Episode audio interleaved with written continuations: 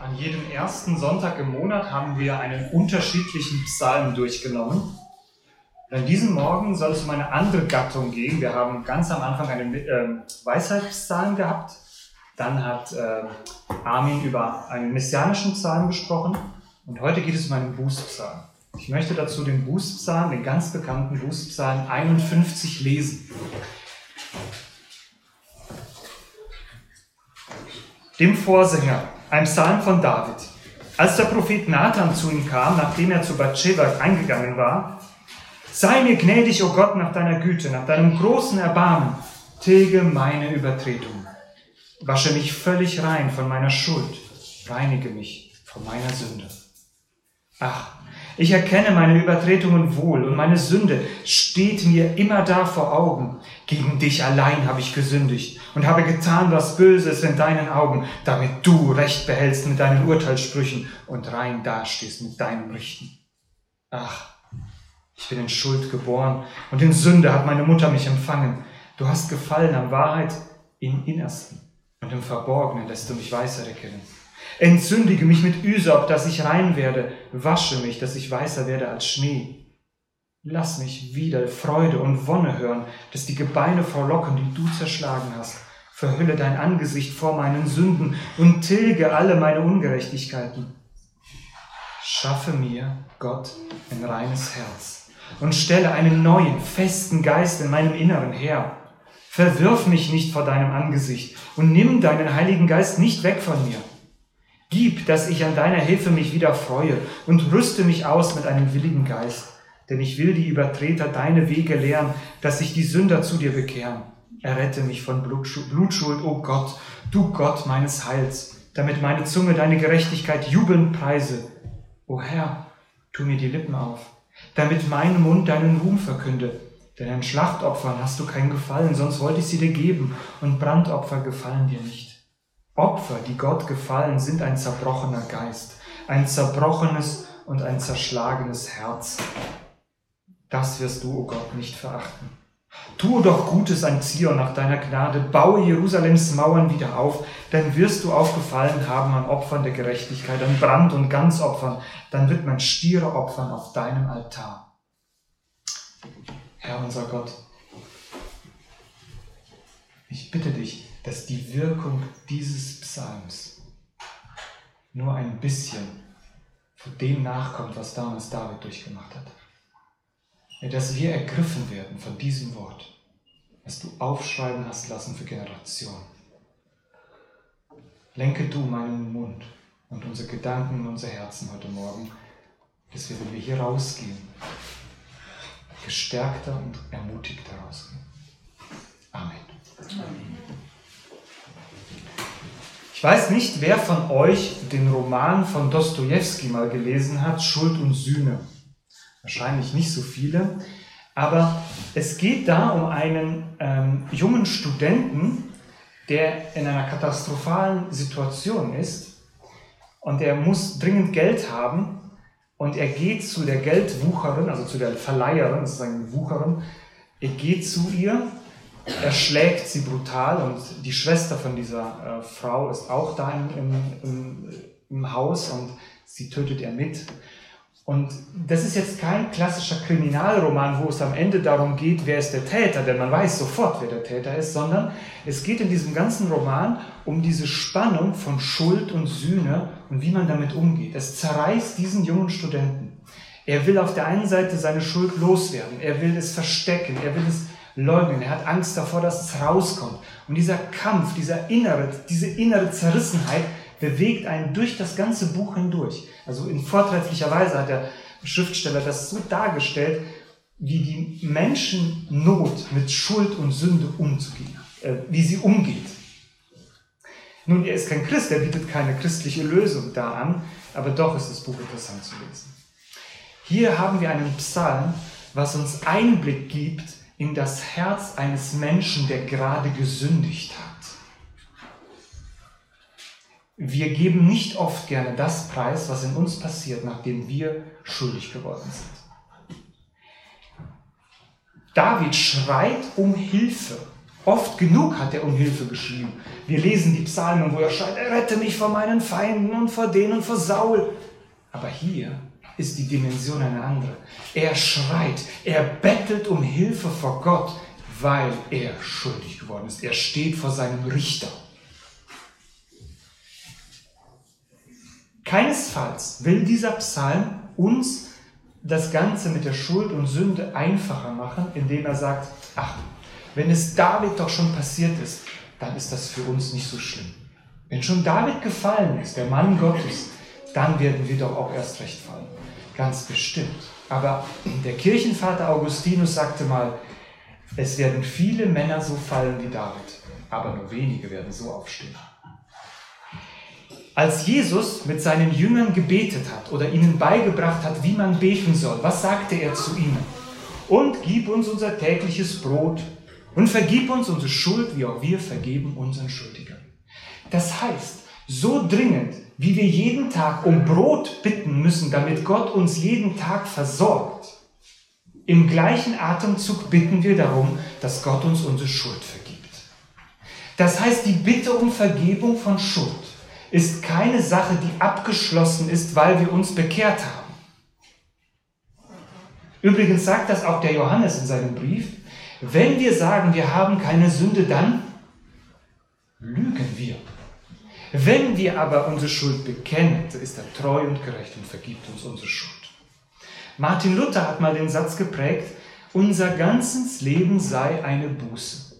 Und das ist das, worauf ich heute hinaus möchte. Und ich möchte, dass wir durch, wenn wir diesen Psalm durchgearbeitet haben, ein neues Verständnis dafür bekommen haben, wie ermutigend, wie befreiend das Gebet um Buße in unserem Leben sein kann. Jeder Vers in diesem Psalm an sich könnte schon eine Predigtbotschaft sein. Aber das können wir natürlich nicht machen. Wir nehmen drei Verse raus oder drei Schwerpunkte aus diesem Psalm. Und der erste Schwerpunkt ist Vers 6. An dir allein habe ich gesündigt und getan, was böse ist in deinen Augen. Denn mit du Recht behältst, wenn du redest und rein dastehst, wenn du richtest. Der erste Fokus in Vers 6 möchte ich euch aufzeigen, was, ist, was die Bedeutung von Sündenbekenntnis ist. Also es, am Anfang steht Erkenntnis und Bekenntnis. Wie bekennt David seine Sünde? Erinnern wir uns doch mal noch mal bitte, was da passiert ist. Es steht in 1 Samuel 11 und 12, äh 2 Samuel 11 und 12. David, der Mann nach dem Herzen Gottes, der König eines vereinten Israel, stolpert und fällt tief, schonungslos und ohne zu übertreiben, berichtet uns die Bibel, was passiert ist. David genießt seinen Feierabend auf der Dachterrasse. Er schaut ins Dorf, in die Stadt Jerusalem hinunter von seinen Terrassendächern und sein Blick fällt auf eine Frau und er bekommt Augenlust. Er begehrt eine fremde Frau, bricht die Ehe. Zuerst im Herzen und dann in der Tat. Und dieser kleine Augenblick von Lust kostet dem König eine Menge, denn kurz danach muss er eingestehen, dass er die ganze Sache nicht mehr so einfach verheimlichen kann, denn die Frau erwartet ein Kind. David versucht in der Macht, die ein König hat, alles, um das zu verhindern. Aber es kommt zu einer heillosen Kettenreaktion. Zuerst versucht David das zu leugnen, zu vertuschen. Dann versucht er, diesen unschuldigen Ehemann in den Tod zu schicken. Und es, klappt, es klappt. Uriah ist tot. Kurz danach heiratet er Bathseba, als, nichts, als wäre nichts gewesen und meint, jetzt wäre alles gut. Aber wisst ihr, was das Allerschlimmste ist, was in dieser Geschichte steht? Erst 2 Samuel 11, Vers 27. Aber die Sache, die David verübt hatte, war böse in den Augen des Herrn. Punkt. Wisst ihr was? Nicht immer steht in der Bibel, ob es gut oder böse ist. Manchmal wird es einfach berichtet. Aber hier steht ganz klar, es war böse. David, was du gemacht hast, war böse. Mit aller Macht, die ein König hatte, und der König hatte viel Macht, hat er versucht, das alles zu vertuschen. Aber Gott ließ durch, die, ließ durch einen einfachen Propheten seine Fassade zusammenfallen wie ein Kartenhaus, brach seine ganze Lügengeschichte zusammen. Du bist der Mann, sagt Nathan. So spricht der Herr, der Gott Israels. Ich habe dich zum König über Israel gesagt und habe dich aus der Hand Sauls gerettet. Ja, ich habe dir das Haus deines Herrn gegeben. Dazu die Frauen deines Herrn an deinem Brust. Und ich habe dir das Haus Israel und Juda gegeben. Und das wäre zu wenig, so hätte ich noch dies und jenes hinzugefügt. Warum hast du denn das Wort des Herrn verachtet, indem du tatest, was vor seinen Augen böse ist? Uriah, den Hittiter, hast du mit dem Schwert erschlagen. Und seine Frau hast du dir zur Frau genommen. Ihn aber hast du durch das Schwert der Kinder Ammon umgebracht. Nun soll auch von deinem Haus das Schwert nicht weichen ewiglich, weil du mich verachtet und die Frau Urias des Hittiters genommen hast, dass sie deine Frau sei. Du bist der Mann. David hat seinen Richterspruch selbst gesprochen.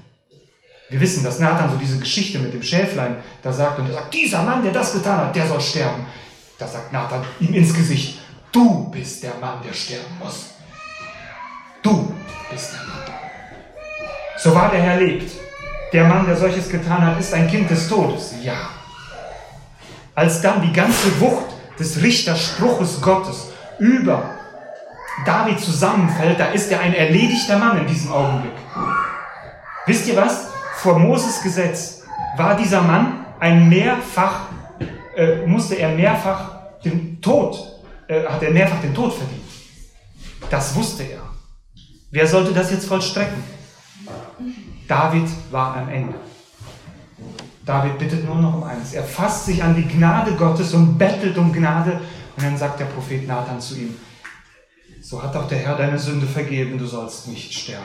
Unglaublich, diese Gnade Gottes. Unglaublich. Unglaublich. Und an dieser Stelle entsteht der Psalm 51. Und jetzt kommt das Bekenntnis. Schauen wir mal in das Bekenntnis näher hinein. Er sagt, an dir allein habe ich gesündigt was Böses in deinen Augen. David spricht das aus, was uns so schwer fällt. Er sagt, ich habe gesündigt.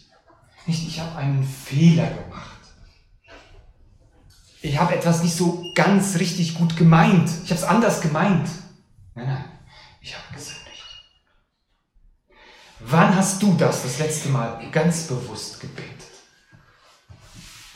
Ich meine nicht diese oberflächliche Bitte am Ende des Tages und vergib mir, was ich so alles gemacht habe. Nein, nein. Wann hast du das letzte Mal gebetet, Herr, vergib mir, ich habe das und das gemacht? Vor dem Bekenntnis steht aber eine Erkenntnis. Und Nathan musste David auf die Sprünge helfen, damit er versteht, was er da gemacht hat. Das war ja keine Sache von Situation, das waren Wochen, die da vergangen sind. Wie blind, wie blind war David? Und Gott schickt diesen einfachen Propheten, um ihm das aufzudecken, was David mit allen Mitteln vertuschen wollte. David, Gott geht nicht auf Davids Wunsch ein. Versteht ihr? David wollte etwas, aber Gott hat gesagt, ah, ah, ich nicht. Ich will, dass diese Schuld rauskommt. Gott sei Dank. Wisst ihr was? Wir haben so viel Gnade nötig, damit wir überhaupt erkennen, dass wir Sünder sind. Wenn Gott nicht einen Nathan schickt, und uns ins Gesicht sagt, dass wir Sünder sind, dann gehen wir verloren.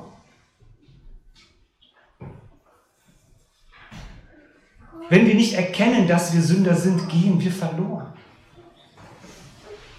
Es ist einfach nur Gnade. Aber wisst ihr was? Das Schlimmste ist, wir hassen die Wahrheit.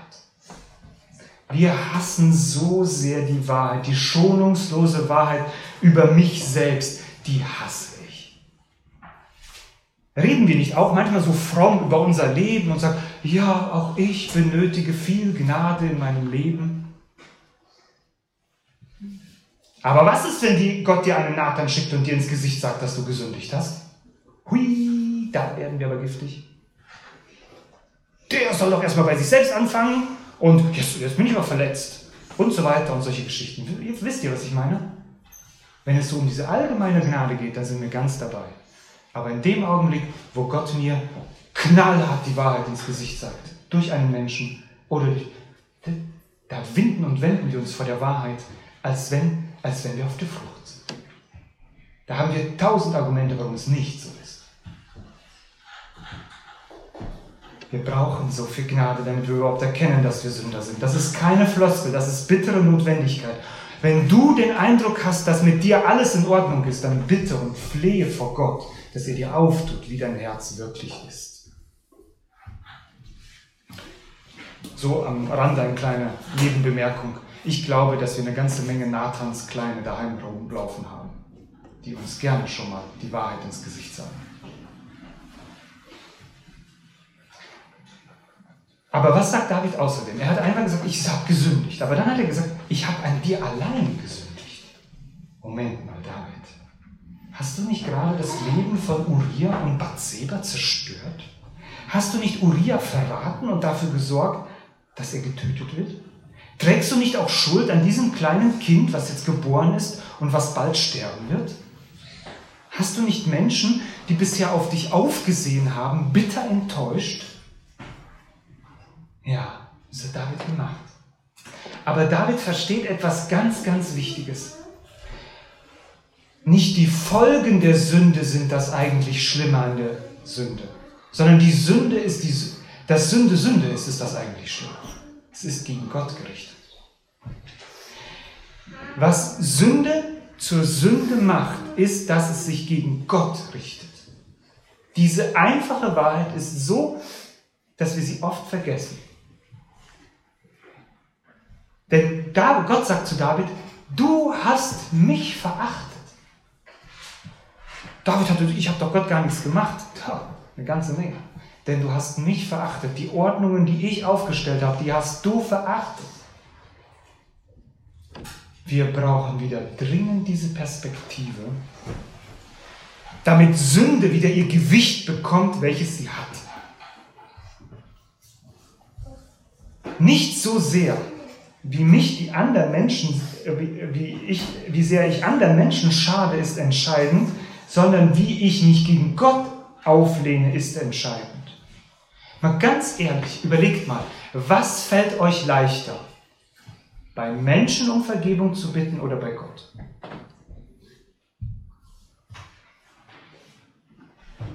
Es fällt uns einfacher, Gott um Vergebung zu bitten, als bei Menschen. Warum? weil wir bei Menschen einen Ruf verlieren können. Weil uns die Sünde noch nicht so schlimm geworden ist, dass wir uns vor Gott schämen. Es ist uns leichter vor Menschen uns zu schämen als vor Gott. Das ist das Eigentliche, wo wir nicht begriffen sind. Wir sind so menschlich selbst im Sündenbekenntnis. Wir sind noch so irdisch gesinnt. Woran messen wir eigentlich, wie schlimm Sünde ist? an dem, welche Auswirkungen es auf andere Menschen hat? Oder wie sehr es sich gegen Gottes Gesetz lehnt? Wie sehr ich mit meinem Auto gegen Gottes Gesetz äh, gegen die Wand fahre? Natürlich sage ich nicht, dass man nicht vor anderen Menschen um Vergebung bitten soll, dass man andere Menschen nicht verletzt hat. Darum geht es hier an der Stelle nicht. Es geht darum, dass ich das richtige Verständnis dafür bekomme, was Sünde zu Sünde macht. Es ist ein Auflehnen gegen Gott, den Allmächtigen, den Schöpfer von Himmel und Erde, den allmächtigen König der Könige, den nichts Höheres gibt. Er, der dir durch ein Wort dein Leben gegeben hat. Du lehnst dich gegen ihn auf. Das ist das eigentlich Schlimme. Das ist, das ist die Tragik, die Dimension, in der du denken musst.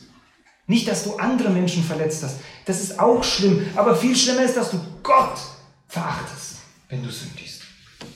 Er, von dem wir so abhängig sind, der mit einem Wort uns zur Ewigkeit in die Hölle schicken könnte, vor dem lehnen wir uns auf. Was können Menschen uns dagegen antun? Versteht ihr die, die Dimension? Und wirkliche Buße ist dermaßen erfüllt von Betrübnis und Hass gegen die eigene Sünde, nicht so sehr wegen der Gefahr oder der Konsequenzen dieser Sünde, sondern wegen der Widerwärtigkeit und Ekelhaftigkeit der Sünde. Kinder, ich weiß, ihr habt schon mal gelogen. Und als es dann rauskam, da habt ihr vielleicht eure Sünde bereut. Aber vielleicht habt ihr sie nur deswegen bereut, weil sie rauskam. Oder weil ihr Angst hattet vor der Strafe viel schlimmer ist, dass ihr gegen Gottes Gebote gehandelt habt. Vergesst nie, in welcher Abhängigkeit wir vor Gott sind. Und das dritte in dem Bekenntnis, also das erste war, ich habe gesündigt. Das zweite ist, ich habe gegen dich gesündigt. Und das dritte ist, damit du Recht behältst, wenn du redest und rein dastehst, wenn du richtest. Wir müssen noch einen weiteren Aspekt des Sündenbekenntnisses David sprechen. Ich möchte das so zusammenfassen. am Ende hat Gott immer recht. Das kommt daher, weil unsere Sünde, wenn wir sie verstanden haben, wenn wir sie erkannt haben, an das Gesetz Gottes, was wie so eine Maus dagegen knallt und wir da auf dem Boden liegen und wisst ihr, was uns dann über die Lippen kommt? Du hast recht. Nicht ich. Du hast recht.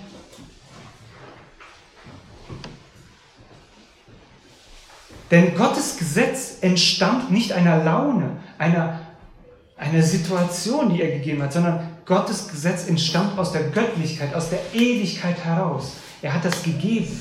Und wenn wir meinen, es besser zu wissen, dann werden wir an dieser Mauer scheitern und wir werden am Ende sagen, du hast recht gehabt.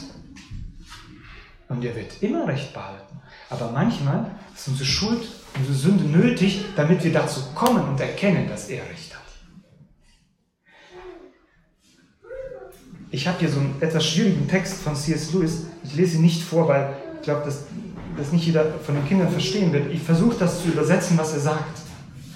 Er sagt, wenn wir einmal in diesen Augenblick gekommen sind, wo wir wirklich verstanden haben, dass wir gesündigt haben. Ja? Also jetzt stellt euch eine Situation vor, wo ihr plötzlich verstanden habt, ja, ich habe gesündigt. Wirklich, jetzt eine ganz konkrete Sünde. Und ihr habt nicht nur verstanden, dass ihr gesündigt habt, sondern ihr habt auch verstanden, wie ekelhaft und furchtbar und abscheulich meine Sünde ist. In diesem Augenblick, schreibt C.S. Lewis, wünschen wir uns einen gerechten Gott. Versteht ihr, der Bezug ist, wenn es keinen gerechten Gott gäbe, dann wäre die Ekelhaftigkeit der Sünde schlimm. Denn dann würde kein Richter da sein, der die Sünde bestraft. Und wenn es meine eigene Sünde ist. Ich wünsche mir ja Heiligkeit, Reinheit, einen Gott, der ewig ist, der absolut ist, angesichts meiner Unvollkommenheit. Wenn es ihn nicht gäbe, wäre alles eine Katastrophe. Und deswegen Unsere Sünde führt uns dazu, dass wir sagen, du hast recht. Benedikt Peters schreibt in seinem Kommentar zu den Psalmen, erstens hat Gott recht, wenn er uns verurteilt. Und zweitens ist es wichtiger, dass Gottes Gerechtigkeit offenbart wird, als dass der Sünder davonkommt. Wir müssen, hört gut zu, wir müssen nicht gerechtfertigt werden. Das ist keine sittliche Notwendigkeit. Gott aber muss als gerecht erscheinen. Das ist sittliche Notwendigkeit. Du wirst mit deinen Sünden zerschellen. Das wird an Gottes Gerechtigkeit nichts verändern. Er bleibt immer gerecht. Er bleibt der Herr.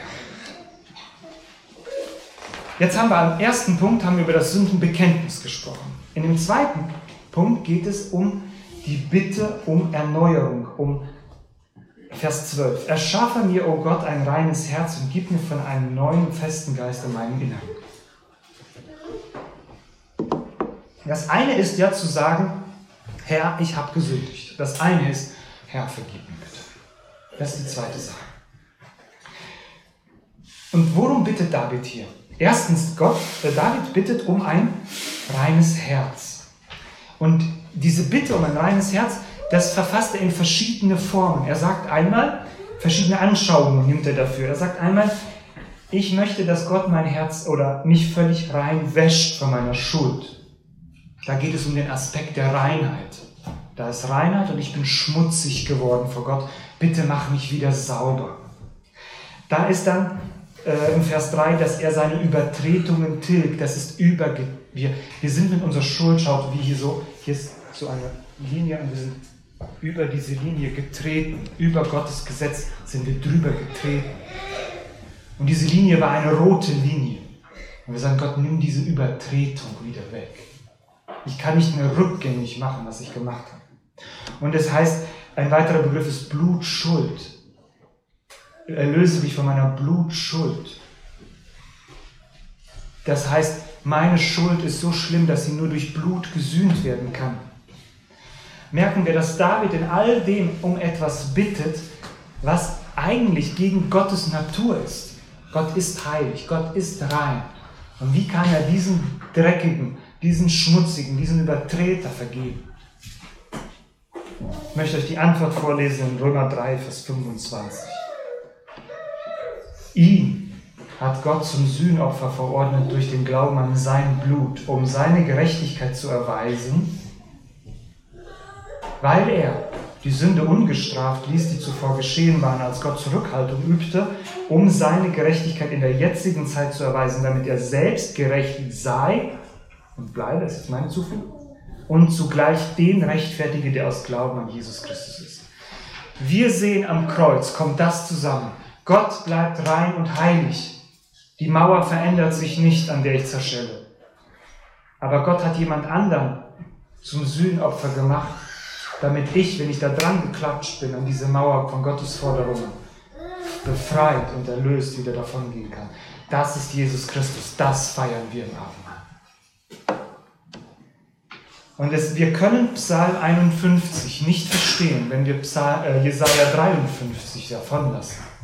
Er ist derjenige, der das möglich gemacht hat. Und wenn wir eines Tages David treffen werden im Himmel, wisst ihr was? Dann haben wir uns vorher schon an Golgatha getroffen. David kannte noch kein Golgatha. David kannte Jesus als Messias noch nicht. Aber seine Schuld, die er da bittet, ist vergeben worden im Vorausblick auf das, was am Kreuz geschieht. Und wenn du heute auch in dieser Situation bist, vielleicht nicht diese Sünde gemacht hast, vielleicht eine andere, auch um Vergebung bittest, dann trefft ihr euch beide am Kreuz, David und du. Wir sind nicht besser. Wir stehen auf einer Stufe. Sünder vor ihm, bitten um Gnade und haben Vergebung bekommen und dürfen weitergehen. David bittet aber nicht nur um Vergebung seiner Sünde, sondern er sagt auch, reinige mein Herz. Das Herz ist die Quelle unseres Tuns, unserer Gedanken, unserer Sinne. Und er hat verstanden, David hat verstanden, es geht nicht nur darum, dass außen wieder alles gut ist. Ich bin so durch und durch verdorben, dass mir das wieder passieren kann. Bitte reinige mein Herz, meine Quelle. Da kommt so viel Böses raus. Gib mir am besten eine andere Quelle. Werde du meine Quelle. Das ist so eine weitreichende Wahrheit und sie zwingt uns, darüber nachzudenken, dass wir so abhängig sind von dem Herrn in diesem ganzen Prozess der Sündenvergebung. Am Anfang muss uns Gott gnädig sein, damit wir überhaupt kapieren, dass wir Sünder sind. Dann muss er uns gnädig sein, damit wir überhaupt Vergebung bekommen. Und dann muss er uns gnädig sein, damit wir überhaupt ein anderes Herz bekommen. Wir sind so abhängig von ihm. Das Ermutigende jedoch ist, dass Gott uns durch diese Zeit, wenn wir fallen, wenn wir sündigen, erzieht und verändert. Das Westminster Glaubensbekenntnis formuliert es so treffend. Der vollkommen weise, gerechte und gnädige Gott überlässt seine eigenen Kinder oftmals für eine bestimmte Zeit vielfältigen Versuchungen und der Verdorbenheit ihres Herzens, um sie zu züchtigen oder ihnen die Kraft der Verdorbenheit und Unaufrichtigkeit ihres Herzens klar zu machen, damit sie gedemütigt werden. Und jetzt hört zu. Er tut dies auch, um sie in eine engere und beständigere Abhängigkeit von seiner Hilfe zu bringen. Wow. Gott lässt dich zerschellen,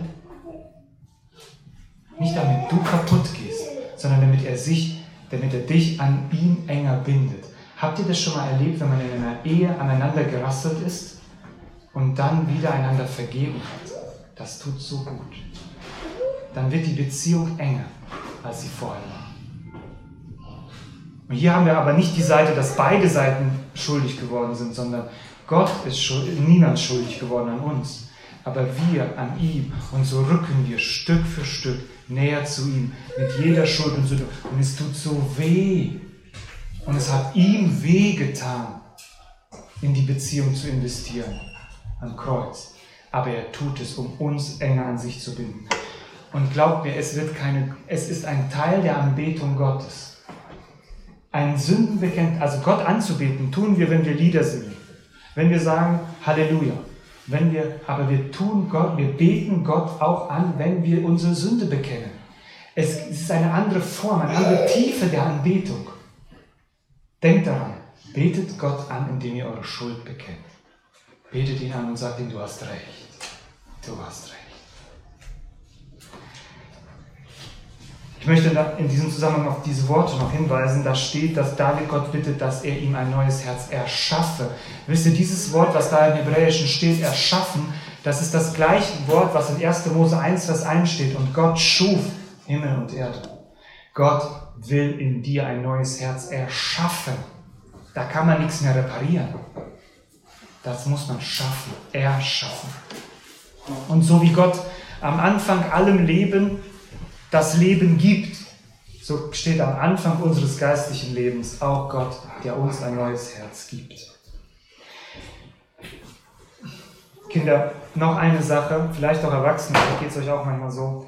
Als Kind habe ich manchmal so eine Zeit gehabt, wo ich gedacht habe, glaubt, äh, Sündenbekenntnis ist der Akt, wenn wir etwas sagen, versteht ihr? Ich rede, dann vergibt mir Gott.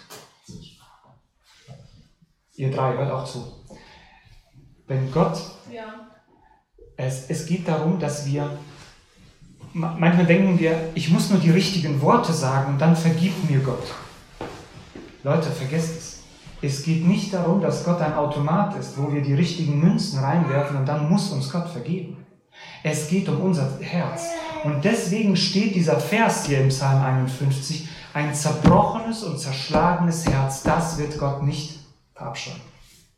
Wenn euer Herz kaputt ist, wenn ihr, das ist, wisst ihr, seid nicht so traurig, dass ihr so traurig seid. Seid traurig, wenn euch die Sünde nicht traurig macht. Aber wenn ihr am Ende seid, dann nimmt Gott euch an. Wenn ihr wirklich im Herz, ob ihr dann die richtigen Worte auf dem Mund habt, ob ihr das richtig ausgesprochen habt im richtigen Moment oder wie auch immer, das ist nicht so entscheidend. Ihr müsst keinen Psalm schreiben, damit euch Gott vergibt. Manchmal reicht ein Wort, ein Stoßgebet. Aber das aus einem tiefen Herzen, das genügt. Nun noch der letzte Punkt. Verse 20 und 21.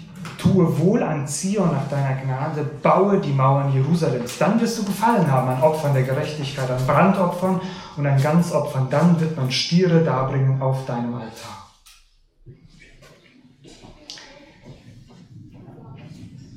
Schlussendlich möchte ich uns noch aufzeigen, dass Sündenbekenntnis und Erkenntnis, Bitte um Sündenvergebung und Buße, darum geht es ja heute, eine noch andere Dimension hat als das, was wir bisher besprochen haben. Und zwar, tue wohl an Zion nach deiner Gnade, baue die Mauern Jerusalems. Das ist ein seltsamer Vers hier in diesem Zusammenhang.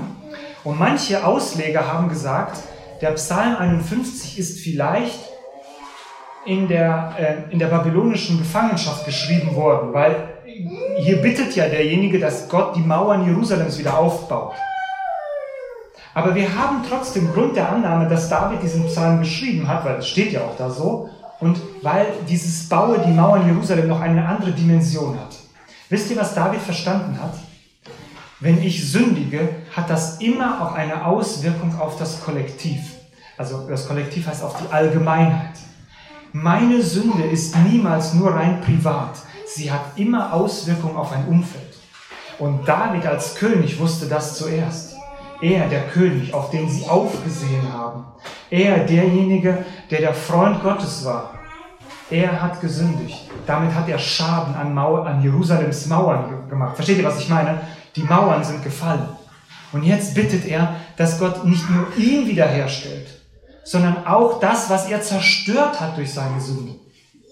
Das Kollektiv, so das Drumherum, meine Familie, meine Gemeinde, meine was weiß ich, wo ich war, wo ich gesündigt habe. Da ist so viel kaputt gegangen durch meine Sünde.